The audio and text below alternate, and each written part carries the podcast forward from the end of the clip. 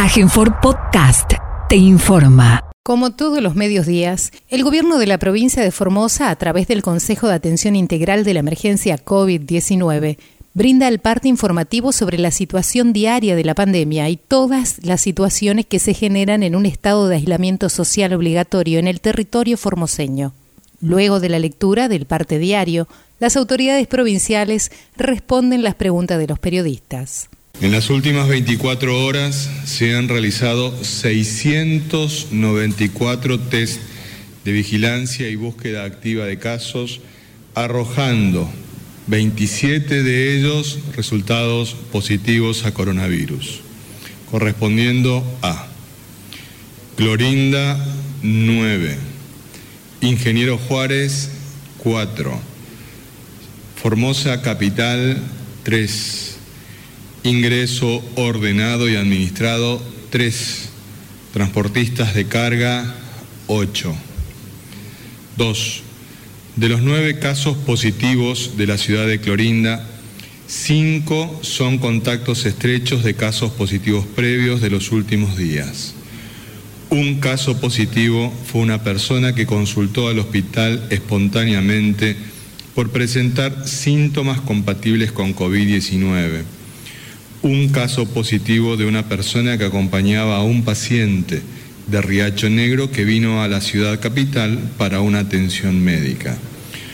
Un caso positivo se detectó en una persona que se hisopó para cumplir el protocolo de egreso de la ciudad y el último caso es un ingreso irregular por paso no habilitado que dio positivo en un control durante su cuarentena obligatoria. 3. Los cuatro casos positivos de la ciudad de Ingeniero Juárez fueron detecciones realizadas en el marco del trabajo de búsqueda activa de casos en diferentes barrios de dicha localidad. 4. Los tres casos positivos de la ciudad de Formosa corresponden todos a contactos estrechos de casos positivos previos que se encontraban ya en cuarentena. 5. Los tres casos positivos detectados en el marco del programa de ingreso ordenado y administrado corresponden a dos personas que habían entrado desde la provincia del Chaco y uno que provino de la provincia de Buenos Aires, quienes se encontraban cumpliendo la cuarentena y los hisopados de control del séptimo día arrojaron resultado positivo a coronavirus. 6.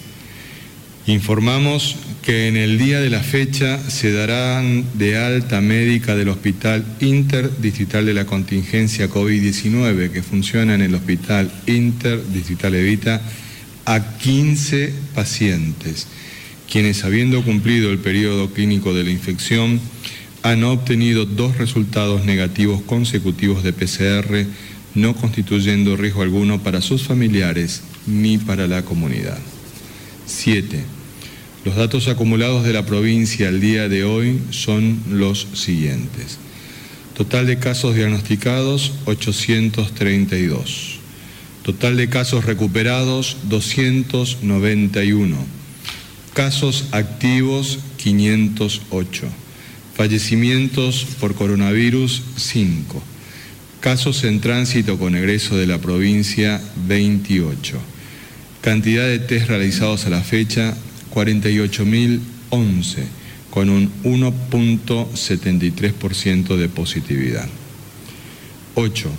Con relación a las ciudades con incidencia diferenciada de COVID-19, los datos actuales son los siguientes. Clorinda, casos diagnosticados 154, casos activos 83, fallecimiento por coronavirus 2, personas en cuarentena en Clorinda 132. Ingeniero Juárez, casos diagnosticados 204, casos activos 175, fallecimientos por coronavirus 1, personas en cuarentena de Ingeniero Juárez 418. El Chorro, casos diagnosticados 123, casos activos 123, Personas en cuarentena en el Chorro 310. Formosa Capital. Casos diagnosticados 47. Casos activos 45.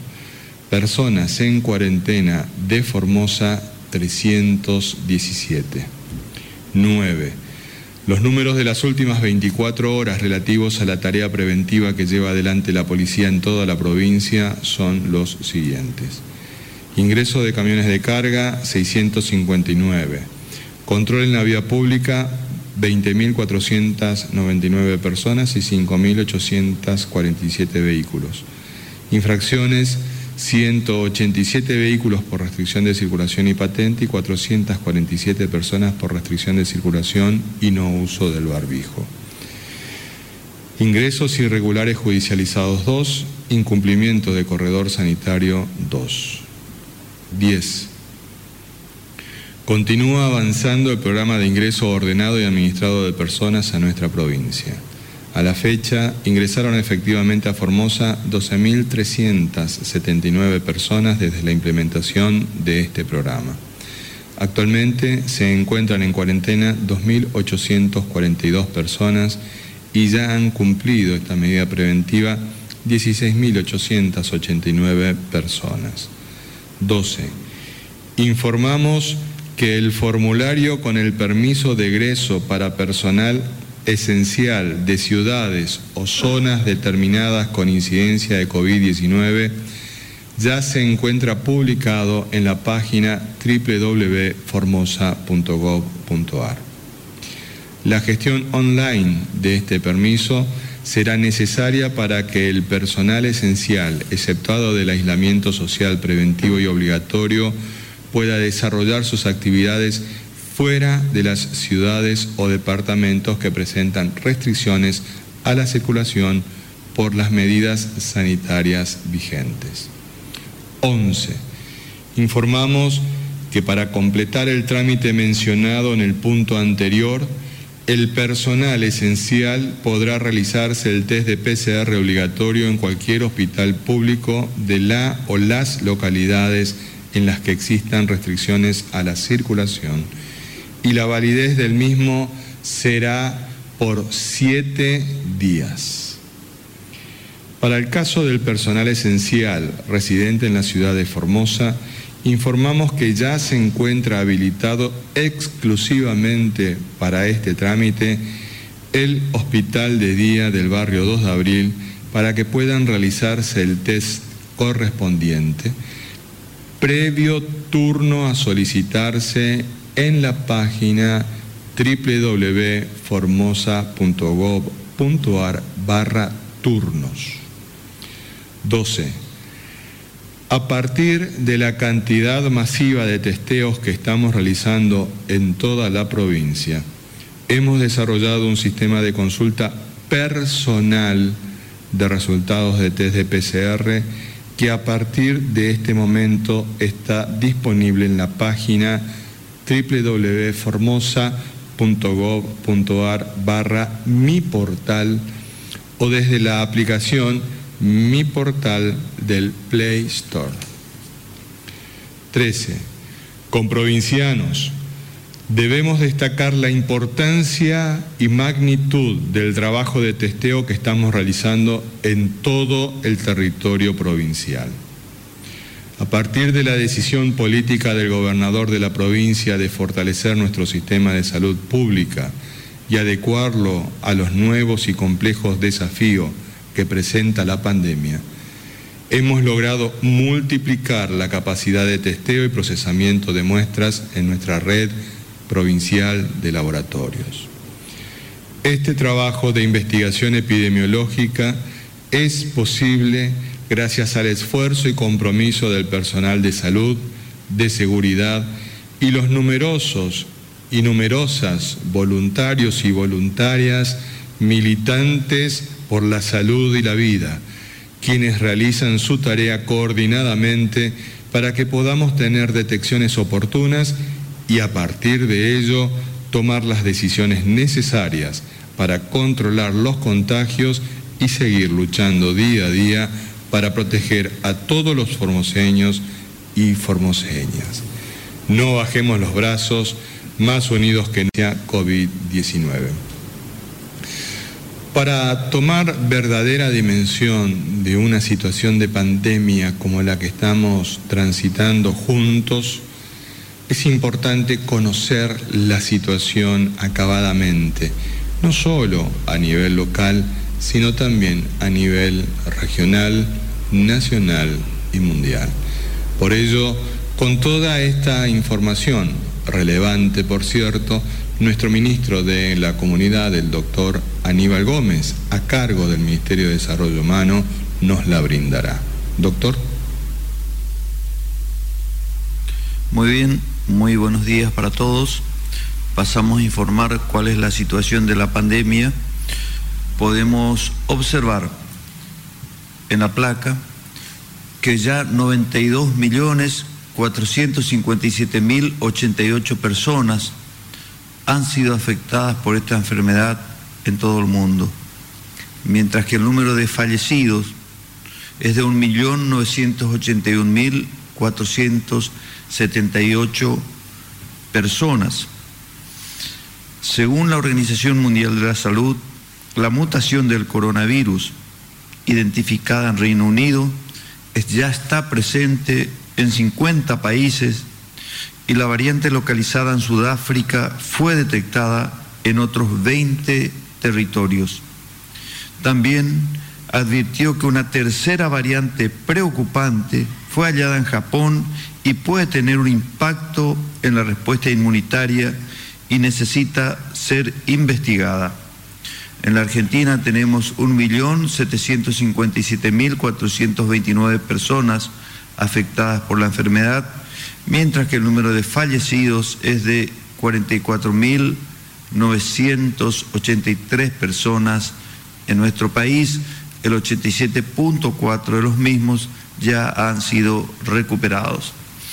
Acá vemos la situación en algunos países. En Japón tenemos 307.084 personas afectadas por la enfermedad, mientras que el número de fallecidos asciende a 4.125.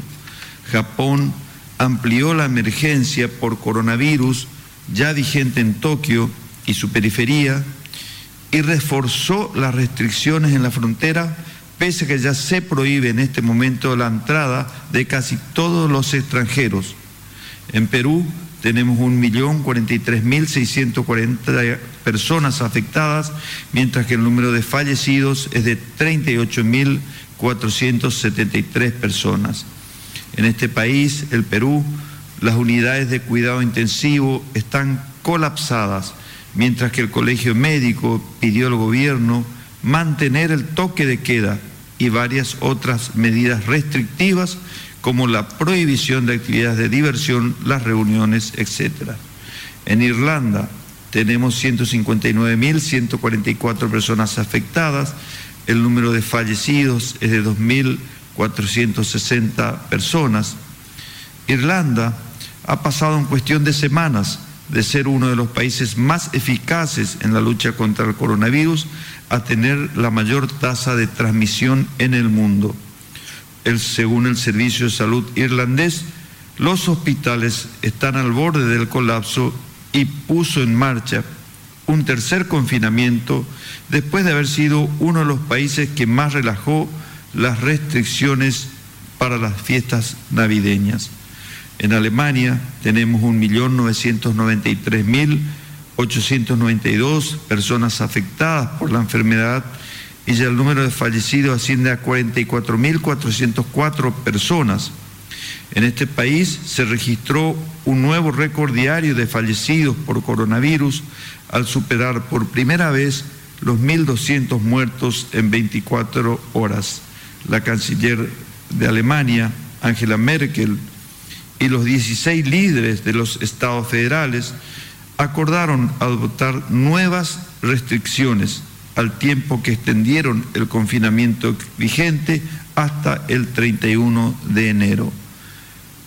Vemos lo que está pasando en nuestra zona, alrededor de la provincia de Formosa.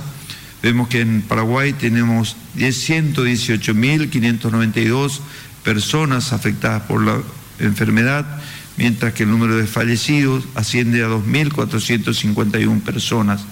En el Chaco, lindante también, con nuestra provincia, tenemos 27.638 personas afectadas por la enfermedad. Y el número de fallecidos en la provincia del Chaco asciende a 744 personas.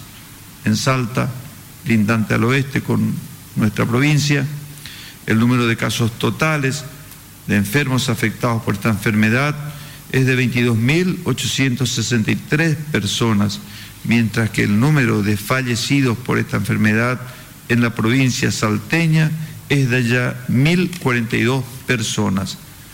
En la ciudad de Buenos Aires vemos que el número de fallecidos asciende a 6.026 personas, teniendo así 1.959 muertes por millón de habitantes, la tasa más alta del país.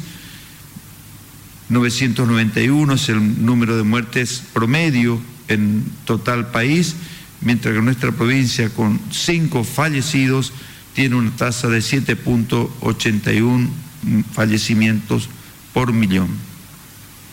Acá vemos en esta placa ya lo que ya se estuvo explicando en el parte, los turnos online para hisopados a trabajadores esenciales.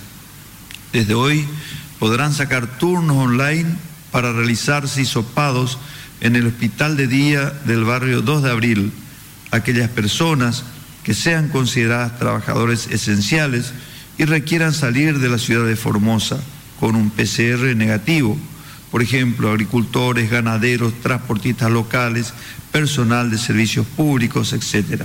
Se debe ingresar, como figura ahí, en www.formosa.gov.ar, marcar la opción solicitud de turnos, completar los datos personales y en la casilla de organismo elegir la opción hospital de día 2 de abril y ahí seleccionar el día y la hora. Esto es para la selección del turno, cosa de evitar demoras y aglomeramiento de personas. En un sector exclusivamente preparado para realizar hisopados en el hospital del barrio 2 de abril, la persona se presenta con su DNI, se constata que tiene un turno asignado y se procede a la carga de sus datos al sistema. Se le toma la muestra con todos los recaudos necesarios y en 12 horas obtendrá su resultado. Acá vemos cómo ya se está trabajando en este lugar con personal propio del Ministerio de Desarrollo Humano, técnicos de laboratorio, bioquímicos y también con la inestimable ayuda del personal policial que van a ser los responsables de la carga de datos este, de cada uno de los que se presenten, como así también luego en la carga de los resultados.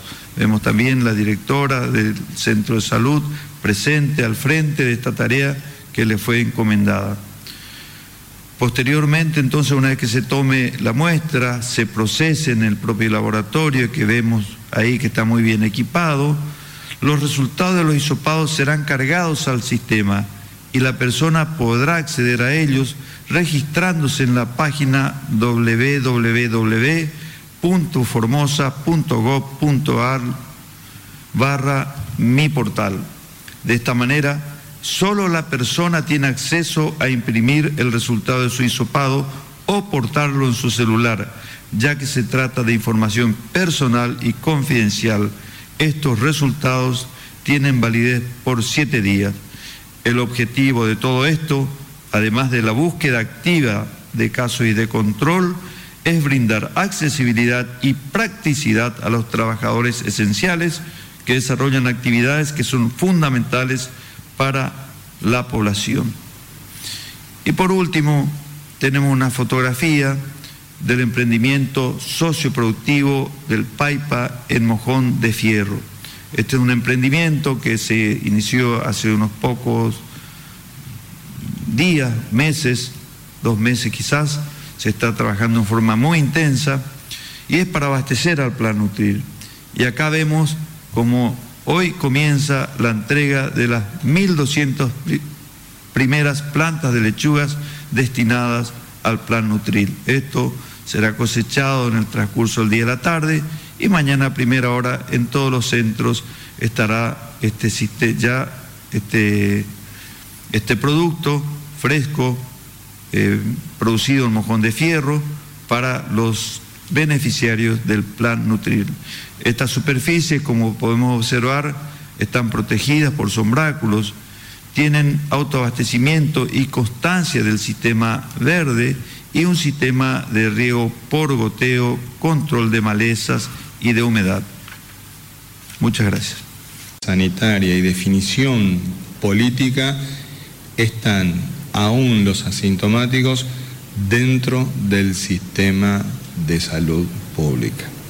Al respecto, con el parte diario, nuestro médico infectólogo, el doctor Julián Vivolini, nos brindará la información. Doctor. Muchas gracias, buenos días, saludos a todos y a todas.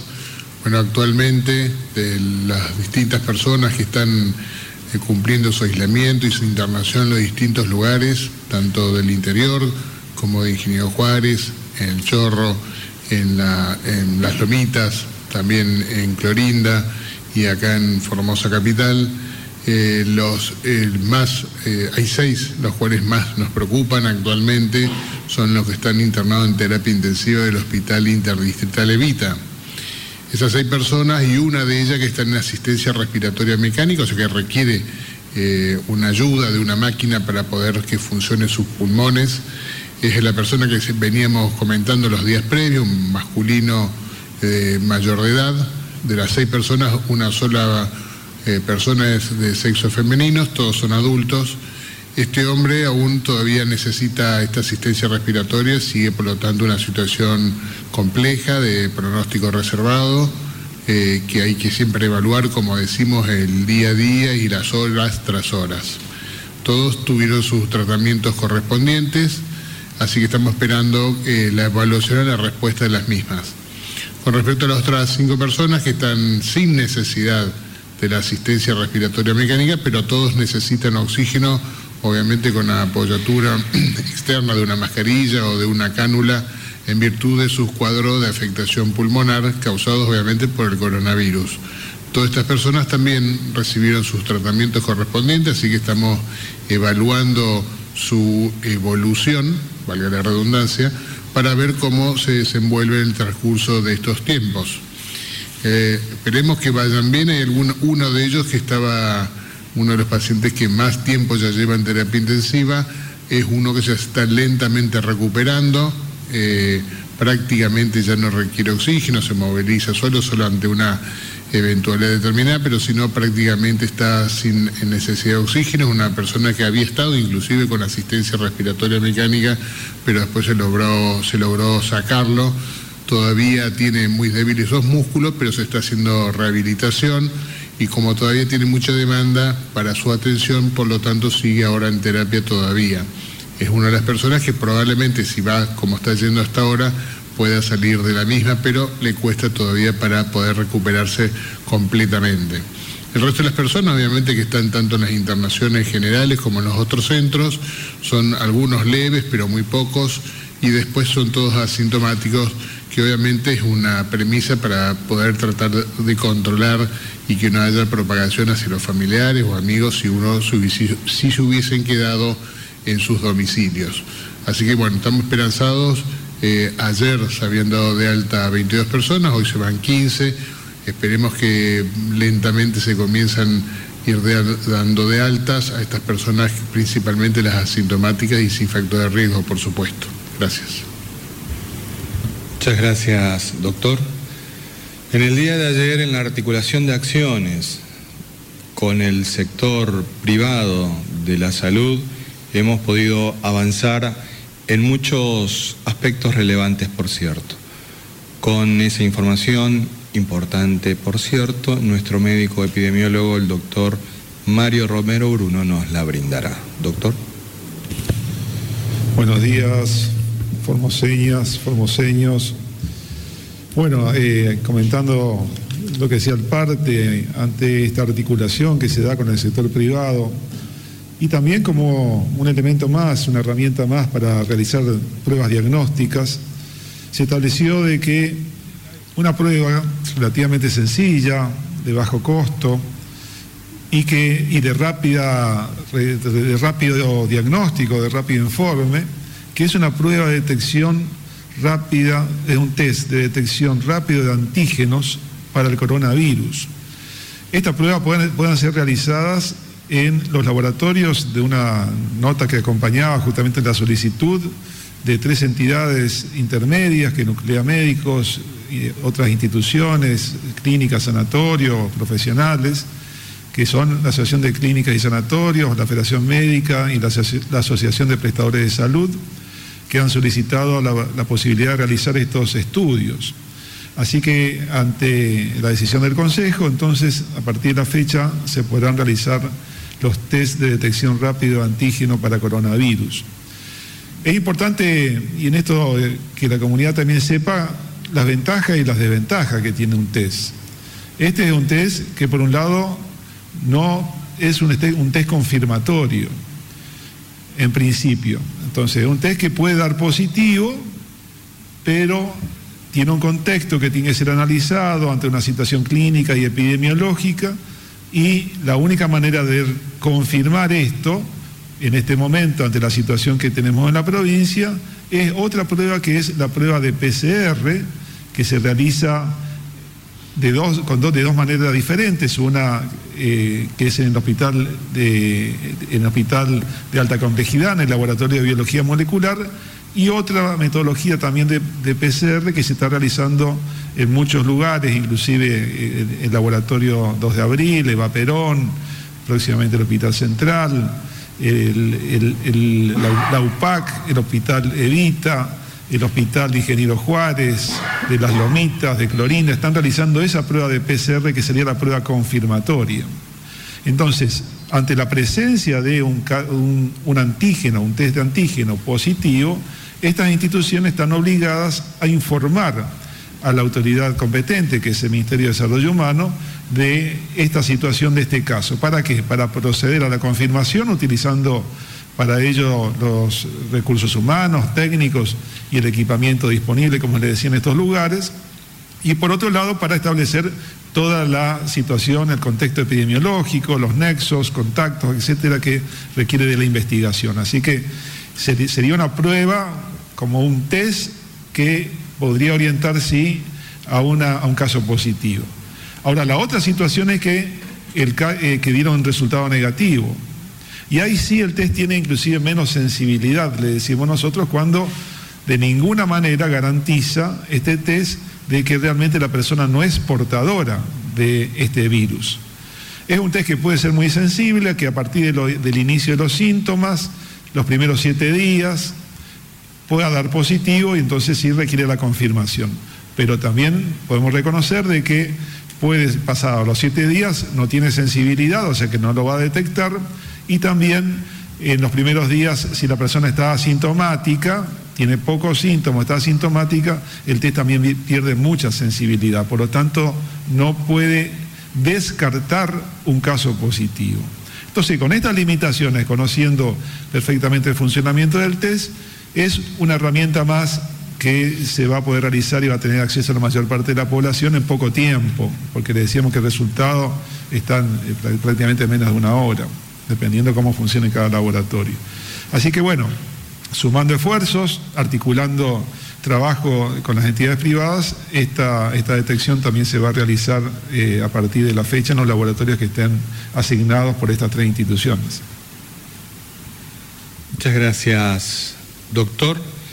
En, las plataformas de comunicación en las que participan muchísimas personas, hay una pregunta recurrente que nos están realizando y que vamos a, tratar de explicarlas. Y nos dicen, ¿por qué no, no decimos en el parte el barrio al que corresponden los casos positivos de Formosa? Y es por la sencilla razón de que los casos positivos que estamos detectando son ya de personas que fueron contactos estrechos de las personas que ya habíamos eh, detectado previamente y que ya se encuentran en cuarentena.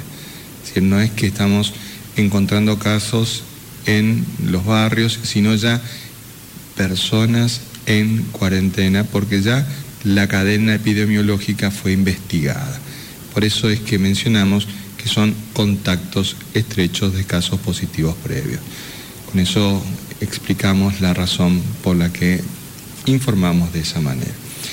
Vamos con las preguntas que deseen formular. Recordamos que es una pregunta por periodista. Gracias. ¿De qué barrio o a qué barrio corresponden, más allá de que sean contactos estrechos, para tomar también medidas preventivas? Bueno, hoy estamos a jueves 14 de enero. Esta fase 1 dura hasta el 19 de enero. ¿Qué va a pasar después del 19 de enero teniendo en cuenta que desde que estamos en fase 1 no paran de aumentar los casos positivos? Antes de estar en fase 1 no teníamos tantos casos como lo estamos teniendo ahora. No sé por qué se dará esa situación. La gente se pregunta, después del 19, ¿vamos a poder salir las salidas recreativas que teníamos, ir a la costanera, ir a Laguna Oca o llevar esa vida casi normal que estábamos llevando? Si nos pueden contestar, gracias. Bueno, el, recién se acaba de informar de que los casos detectados en distintos puntos de la ciudad son contactos estrechos o contactos de contacto que se sigue la cadena epidemiológica de los casos registrados en nuestra ciudad. No son, ninguno de ellos son casos encontrados al azar, este, que si así ocurriera, se tomarían otras medidas en la zona donde fuese encontraran estos números de casos. Póngale el caso en, un barrio de aquí de Formosa, encontramos tres o cuatro casos que no tengan nexo epidemiológico y que aparecieron por aparecer. En ese caso sí va a ser importante dar a conocer de qué barrio es, si no sería crear una situación este, de alarma innecesaria en la población, porque lo que estamos haciendo ahora es rastrear a los contactos estrechos.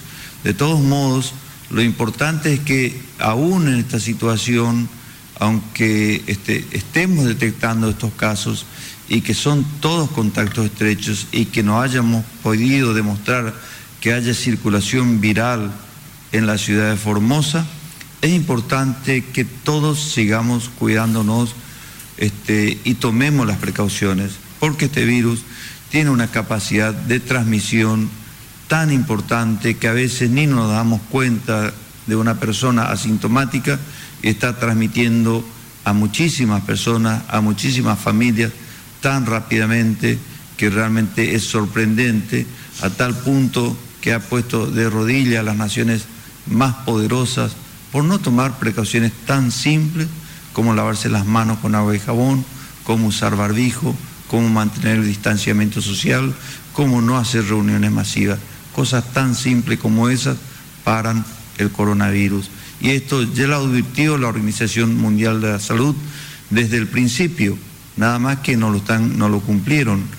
Algunos países como los Estados Unidos seguramente se arrepintieron, por eso ahora han cambiado este, esta, algunas actitudes como la exigencia del uso del barbijo pero ya es tarde, con cientos de miles de fallecidos, este, han adoptado tardíamente esta, este, este tipo de medidas que nosotros hemos aprendido lo que pasa en el resto del mundo y lo hemos podido aplicar con total éxito en nuestra provincia. Así que los cuidados hay que seguir, mantenerlo y este, extremarlo como siempre lo estamos haciendo los formoseños.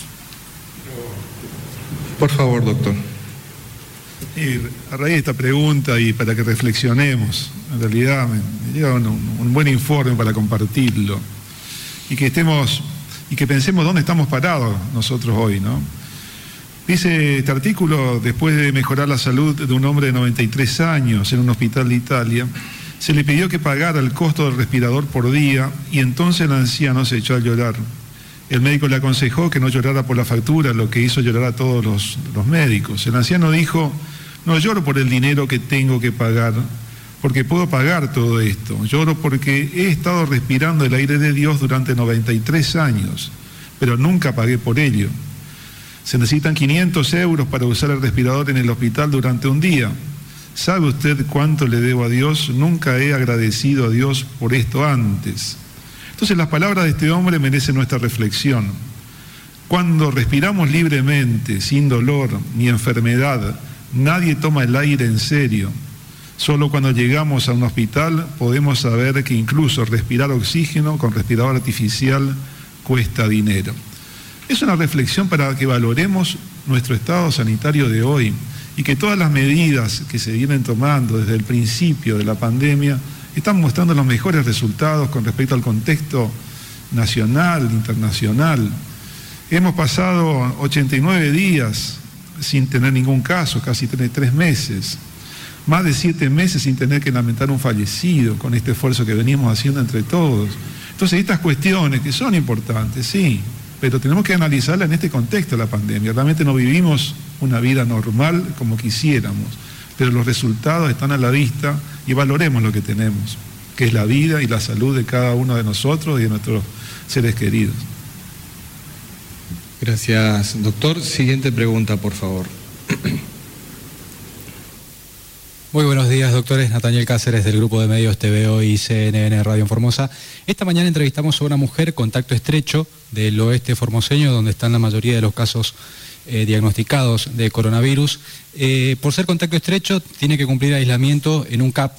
La trasladaron desde su localidad eh, de Pozo del Tigre a Estanislao del Campo y esto habría sido porque en su localidad ya no había capacidad de alojamiento en el CAP. Quisiéramos preguntarle si, debido a la situación en el oeste provincial, esta es una realidad y hay CAPs que ya tienen todas las plazas ocupadas. Muchas gracias.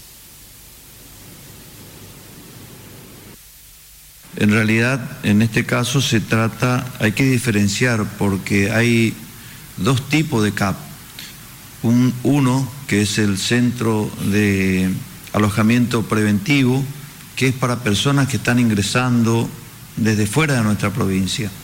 Entonces, realmente este, hay un ingreso importante de personas de fuera de nuestra provincia en este momento y que ocupan esos CAP.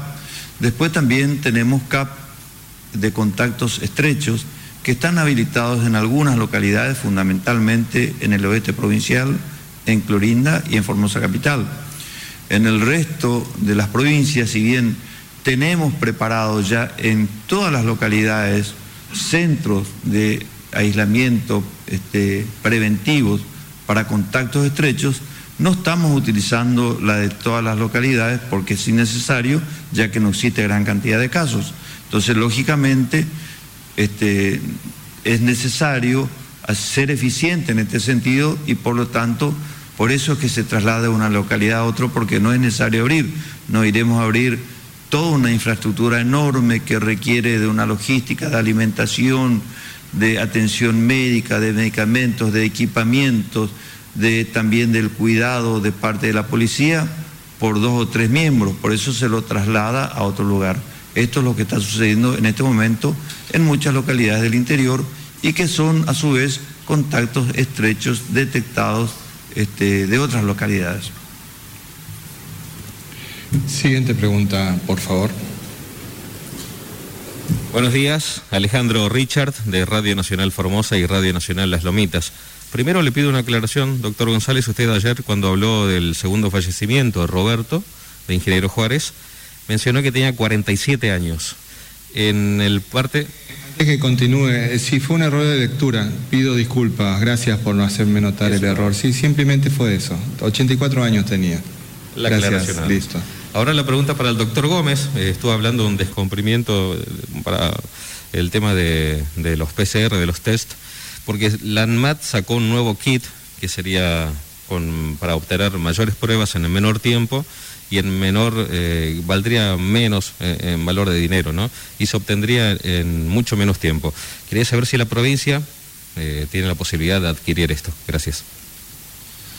Bueno, justamente de esos equipos validados por el ANMAT y que es un desarrollo de los científicos argentinos, estamos hablando. Fueron esos los equipamientos adquiridos por la provincia, que se llama justamente NeoKit Plus, y son técnicas de, de PCR para obtener resultados rápidos. Es por eso es que podemos decir hoy este, que en un plazo máximo de 12 horas los que se inscriban van a tener los resultados. Con la otra técnica de PCR es imposible. de lograr esta rapidez en los resultados. Estos mismos equipos de detección de PCR son los que ya tenemos instalados en Ingeniero Juárez, tenemos en Clorinda funcionando, tenemos en el Hospital Distrital número 8, en la jurisdicción 5, también que está funcionando a pleno. Hoy este, está funcionando ya también el del, hospital de día del 2 de abril. Tenemos el mismo equipamiento instalado en el Hospital Evita y, y lo vamos a seguir ampliando en todo el territorio provincial. Próximamente en la Nueva Formosa también va a ser instalado un equipo, hoy ya se está trabajando ahí, también el Hospital Central va a contar con un equipo de esa misma naturaleza, también se está trabajando ahí en el día de hoy con la instalación de los equipos, el calibramiento de los mismos que requieren calibrar a todos esos equipos, ver una serie de factores como la instalación eléctrica adecuada, la temperatura que se debe tener, las cabinas que se deben instalar justamente para que el personal tenga la seguridad necesaria para trabajar en ese lugar, ya que son altamente contaminantes estas muestras, pero avanzaremos también en cada uno de los hospitales distritales de la provincia de Formosa, como hemos anunciado anteriormente, y no solamente en los hospitales distritales, sino en, algunos, en algunas áreas programáticas que tengan ciudades importantes. Gracias. Siguiente pregunta, por favor. Buenos días, Alberto Martínez para Canal 11. Doctor Gómez, eh, ¿cuál es la evaluación que hace de los, la búsqueda activa casa por casa y se ha detectado un caso positivo? Gracias. Se han conformado varios equipos en lo que es Formosa Capital, pero en realidad esto está funcionando en, Ingeniero Juárez, en El Chorro, en María Cristina, en Pozo de Masa, en La Rinconada, en Lote 8, este, todos trabajando en forma simultánea, este, en Clorinda también por supuesto, y en Formosa Capital, en las cuatro zonas sanitarias que hemos dividido, los rastreos se están haciendo. Y esto arrojan resultados diversos según de dónde se trate. Bien conocemos estamos dando a conocer los resultados de los casos detectados en la localidad de Ingeniero Juárez, pero así también se han hecho en el día de ayer estudios en la Rinconada, Pozo de Masa y Vaca Perdida, todos con resultados negativos.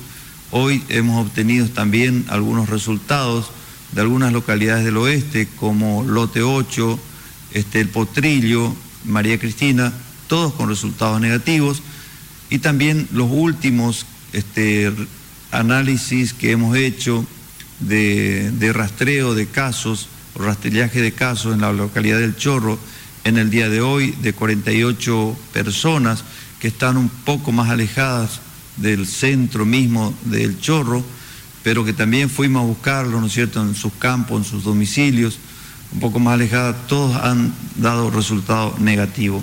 Este, y estamos informando también lo que pasa en la ciudad de Clorinda, en donde sí hemos detectado y lo hemos informado de que se han detectado casos por rastreo de casos en la población. Pedimos entonces ante esta circunstancia de que este, hemos detectado que personas que han venido de Clorinda ya en estado avanzado de la enfermedad, reiteramos que concurran a la consulta lo antes posible ante dos situaciones fundamentalmente, de que tengan algún síntoma que los haga sospechar de que tenga esta enfermedad, como es falta del olfato, falta del gusto, como es un dolor de cabeza, fiebre, en fin, cualquier síntoma de este tipo, deben concurrir al médico para este, que le hagan un, un diagnóstico preciso y descartar esta enfermedad. En una situación de pandemia en donde hay circulación viral, primero debemos pensar en esa enfermedad, luego pensaremos en otras enfermedades. Entonces, esa es una situación. La otra situación, volvemos a recordar, es que si han tenido contacto con alguna persona, familiar, amigo, conocido, o han concurrido a un negocio que saben que esa persona ha dado positivo, también deben concurrir para hacerse el hisopado correspondiente, este, no tener miedo porque detectar a tiempo salva vidas. No es lo mismo un paciente tratado en forma leve o moderada con los tratamientos disponibles ya hoy acá en Formosa, este, que tratarlos cuando están en un estado grave, crítico, con respirador y sus pulmones y todos sus organismos ya están en un estado realmente que es muy difícil revertirlo porque el virus no solamente que afecta a los pulmones, sino produce un proceso inflamatorio en todo el organismo y afecta a los riñones, a los pulmones, al cerebro, en fin, órganos vitales sin los cuales no podemos vivir.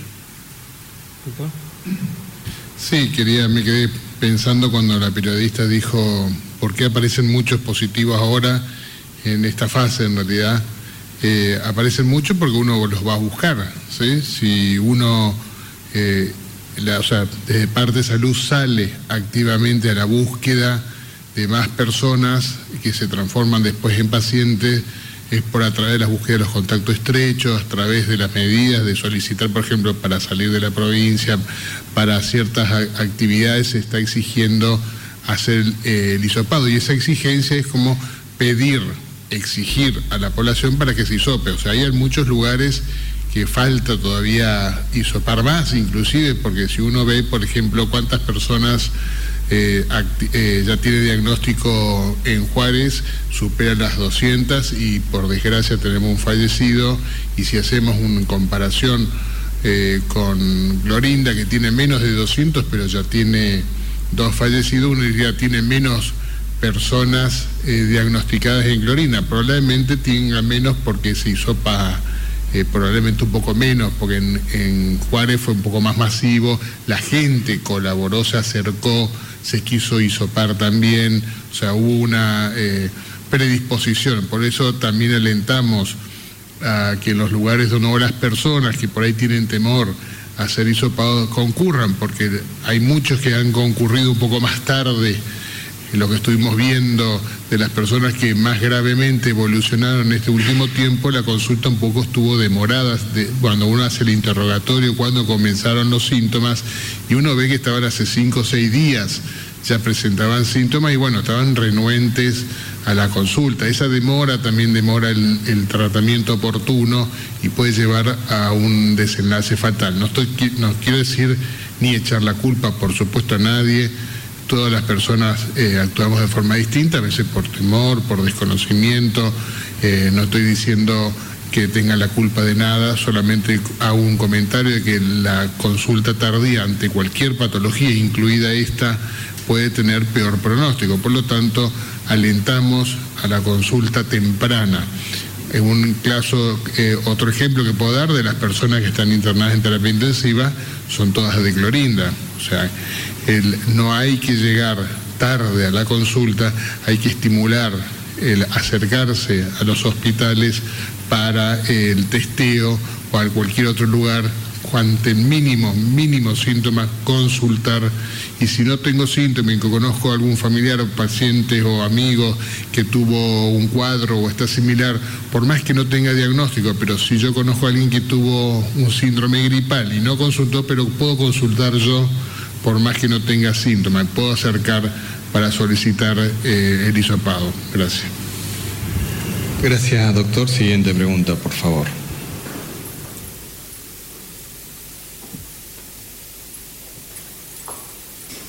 Buenos días a todos y a todas. Mi nombre es Gladys Torres de Radio Diamante Formosa para la 88.9 Radio Amistad y Radio Telesur con base en Pirané.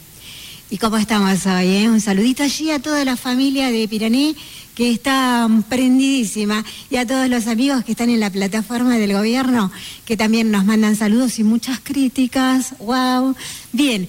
Em, parece ser que la gente que está en zonas bloqueadas, como nosotros, los de la ciudad capital, como la gente de Ingeniero Juárez, como la gente de Clorinda, em, bueno, nos están consultando eh, lo que va a ser también para el mes de, digamos, la temporada de verano, ya sea, digamos, los primeros días de febrero, eh, las últimas semanas de, em, enero. Em, La pregunta para los señores ministros es la siguiente. ¿Se puede salir de la provincia eh, estando así bloqueados como estamos y estando saludables con PCR negativo? ¿Se puede seguir solicitando los viajes a, a cualquier otra provincia o al exterior? ¿Cómo está esa modalidad hoy en el contexto de fase 1 que estamos casi toda la provincia? Eh, porque hay mucha gente que se siente saludable, con ganas de viajar, eh, de pasarla un poco bien, y bueno, está necesitando esa respuesta. Si hubo modificaciones en, en las primeras disposiciones y si va a haber modificaciones. ¿eh? Buenas ondas para todos, a mantener la alegría, la felicidad y las buenas vibras. Que Dios y el universo nos bendiga, porque a partir de que el Ministerio de Desarrollo Humano está trabajando a full. Ahora tenemos testeos en todos los barrios, acá, allá, se han sumado también los laboratorios privados. Eso va a facilitar mucho todo y es como que de a poco se está organizando todo. ¿eh? Calma, que nos vamos bien. Claro que sí. Dios y el universo nos bendigan. El sistema de ingreso ordenado y administrado no ha tenido modificaciones y deben recordar ustedes de que dentro de las solicitudes del programa de ingreso ordenado están también las solicitudes para egreso de la provincia, egreso e ingreso. Las personas que quieran salir de la provincia no tienen ningún tipo de inconvenientes eh, y aquellas que tienen la decisión de salir y después volver a entrar, tienen que inscribirse a los fines de poder coordinar esos aspectos tan importantes y necesarios. Según, siguiente pregunta, por favor.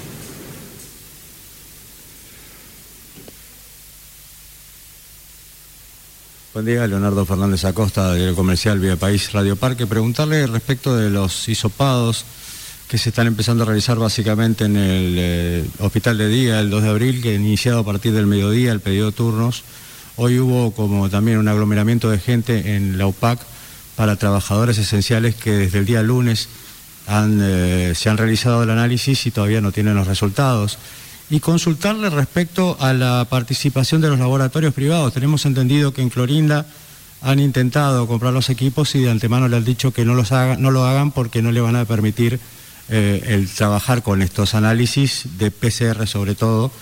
Y la pregunta es, ¿por qué en Formosa los laboratorios privados no pueden realizar eh, isopados y, y PCR como sí en otros lugares del país? Gracias.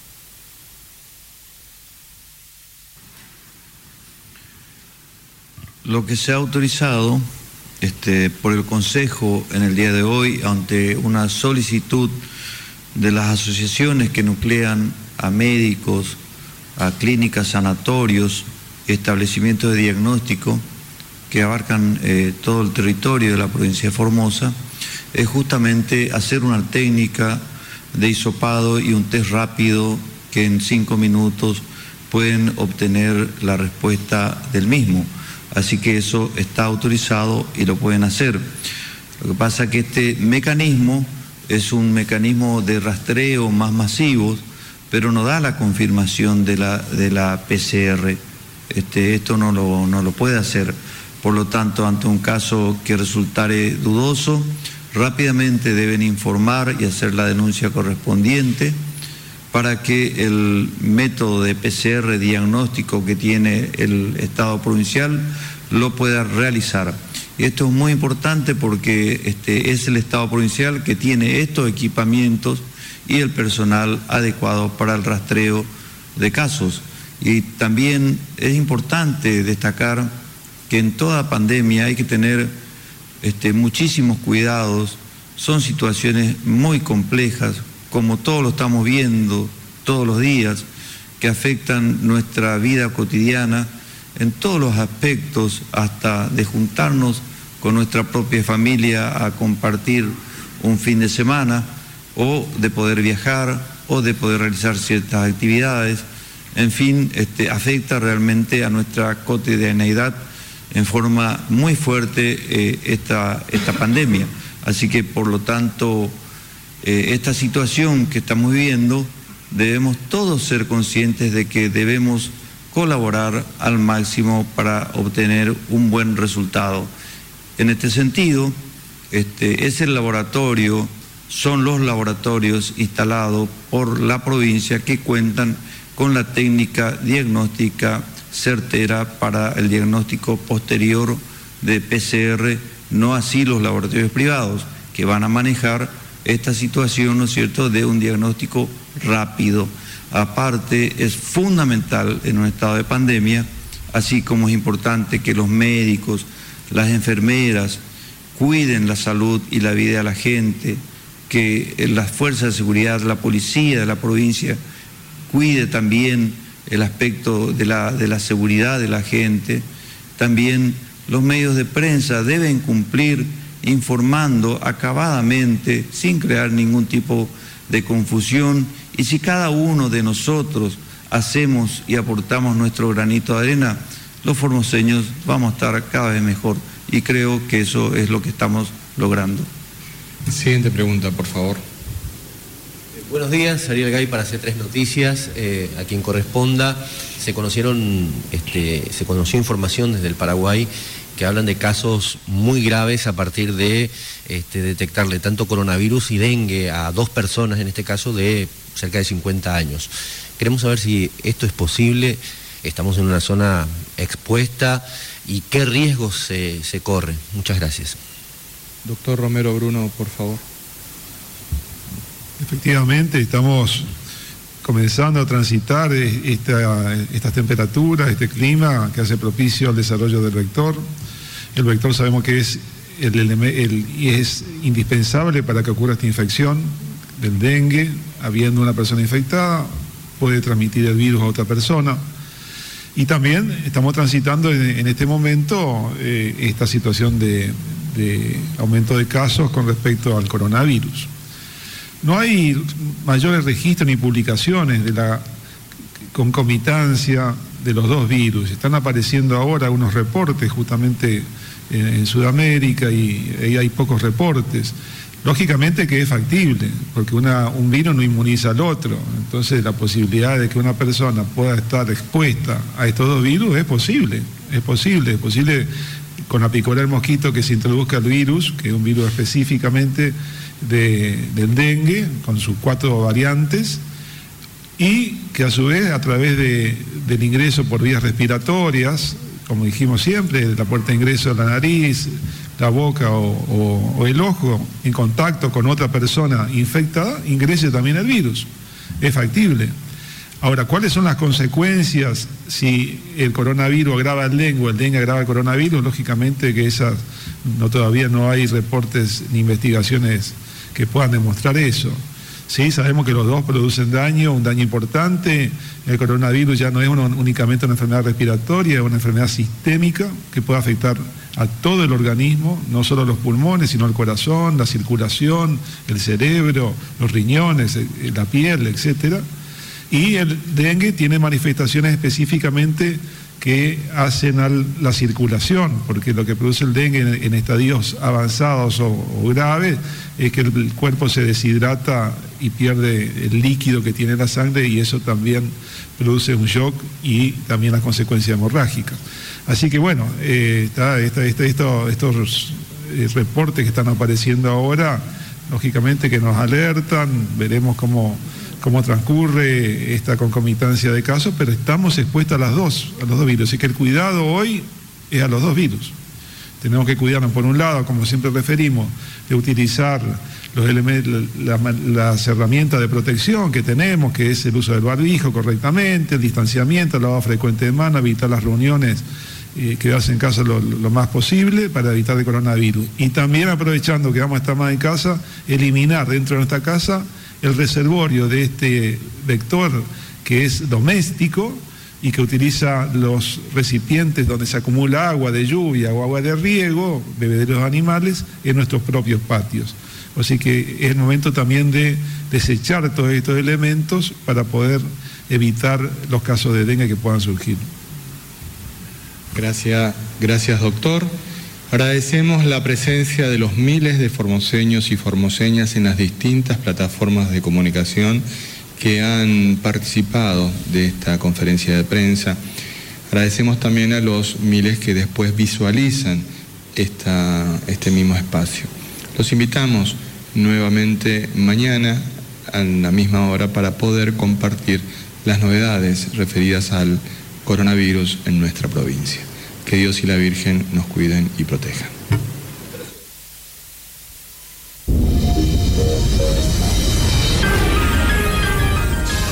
Red Formoseña de